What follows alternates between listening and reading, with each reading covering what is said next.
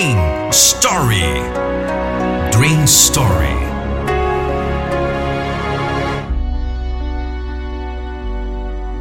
Histórias de superação, histórias inspiradoras.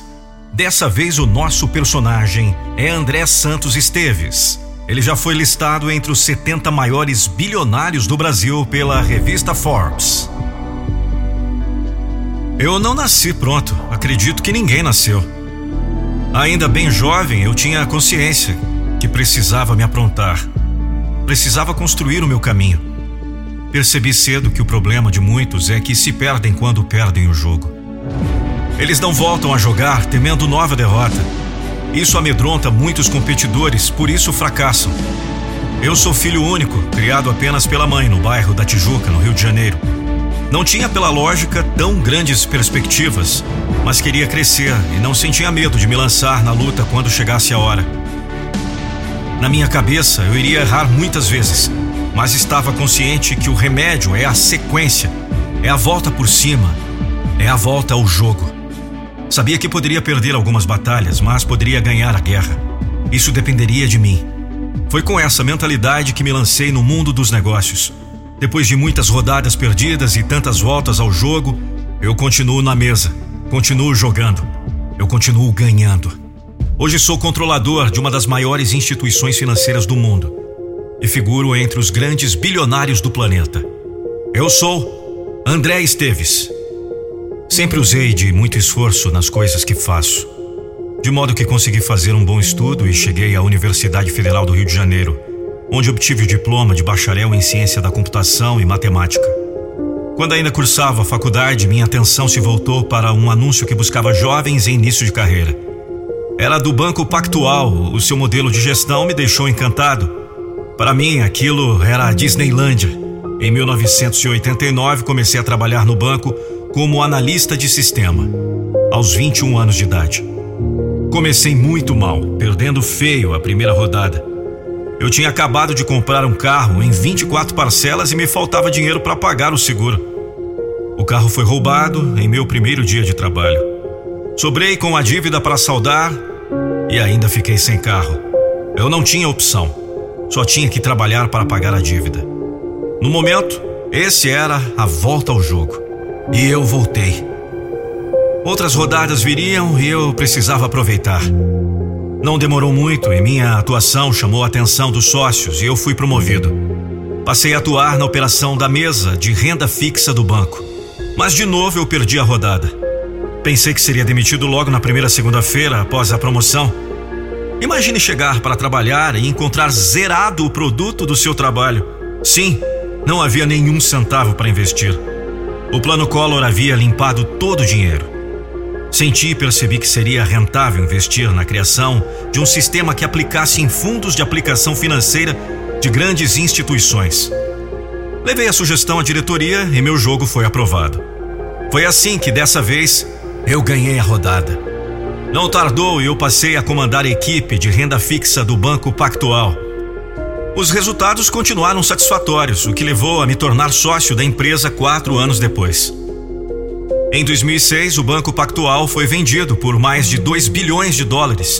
Isso me tornou o mais jovem bilionário brasileiro que conseguiu fazer a própria fortuna. O banco foi adquirido pelo grupo suíço UBS, criando o UBS Pactual, mas eu continuei à frente das operações como diretor da instituição. Precisei me mudar para Londres no ano seguinte e fui nomeado chefe global da área de venda de trading de renda fixa do UBS Investment Bank. Em 2008, deixei a operação para criar, junto com um grupo de sócios, o BTG Banking and Trading Group. Esse é o significado oficial das iniciais. Embora alguns zombadores afirmem ser back to the game, ou seja, de volta ao jogo, por ser um jargão que eu uso. Em 2009 adquirimos a UBS Pactual. Foi aí que surgiu o BTG Pactual, um banco de investimentos. O crescimento foi constante, chegando à necessidade de usar mais de 3 mil funcionários espalhados em 20 países. Mas, como em qualquer jogo, a gente pode perder alguma rodada, não escapei à pressão. No dia 25 de novembro de 2015, eu estava tranquilo em minha residência no Rio de Janeiro quando recebi a visita da Polícia Federal. Acabei preso por 23 dias no presídio de Bangu. Meu nome foi envolvido em uma série de investigações da Lava Jato e acusado de obstrução da justiça.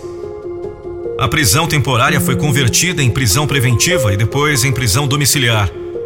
Em 25 de abril de 2016, outra revogação passou a me restringir apenas para viagens ao exterior. Em 1 de setembro de 2017, o Ministério Público Federal argumentou que eu não havia participado em nenhum esquema criminoso e pediu minha absolvição. Eu havia sido envolvido de modo indevido naquele processo.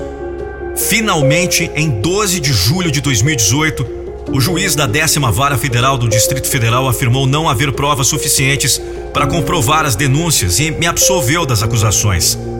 Mas o estrago já estava feito. O BTG enfrentou nesse período uma grave crise de confiança. Foi obrigado a vender os ativos e mudar o comando. Precisou se desfazer de participações em grandes empresas e vender parte de sua carteira de crédito. Dessa vez não foi apenas a perda de uma partida, mas foi mesmo uma jogada armada e suja para me colocar definitivamente para fora do jogo. No entanto, quem saiu pode entrar novamente. E foi o que eu sempre fiz. Em dezembro de 2018, voltei à condição de controlador do BTG Pactual. Ainda detenho cerca de 40% das ações ordinárias e cerca de 30% do capital total do BTG Pactual Holding. E controlo o banco. Costumo dizer que problemas e dificuldades são apenas oportunidades para empreender. Eu sei que vou errar algumas vezes. Sei que vou perder algumas jogadas. Às vezes até ser colocado para fora.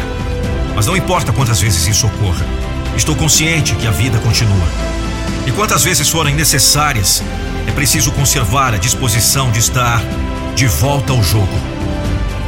Espetacular, meu caro André Esteves. A volta por cima, a superação, a persistência, o resultado positivo do cultivo das qualidades necessárias aos vencedores.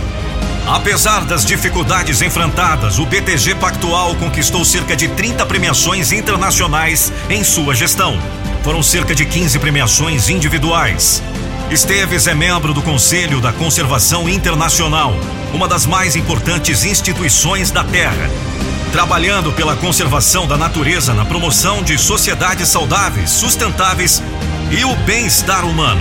Além disso, apoia mais de 20 instituições, fez uma fantástica doação à Harvard Business School, permitindo a renovação do Baker Hall, que foi renomeado para Esteves Hall. Trata-se de uma residência de estudantes usada por muitos estrangeiros, especialmente brasileiros. Figura entre os bilionários do mundo e ocupa um cargo entre as mais altas projeções do mercado financeiro. Digna de nota essa capacidade fenomenal de reconquista, essa capacidade de, em quaisquer circunstâncias, estar sempre de volta ao jogo. Este foi mais um Dream Story. Quem sabe a próxima história pode ser a sua. Voz e narração Nando Pinheiro. Texto e pesquisa Vanderlei da Silva, edição Lucas Andrelli. A nossa motivação é motivar você.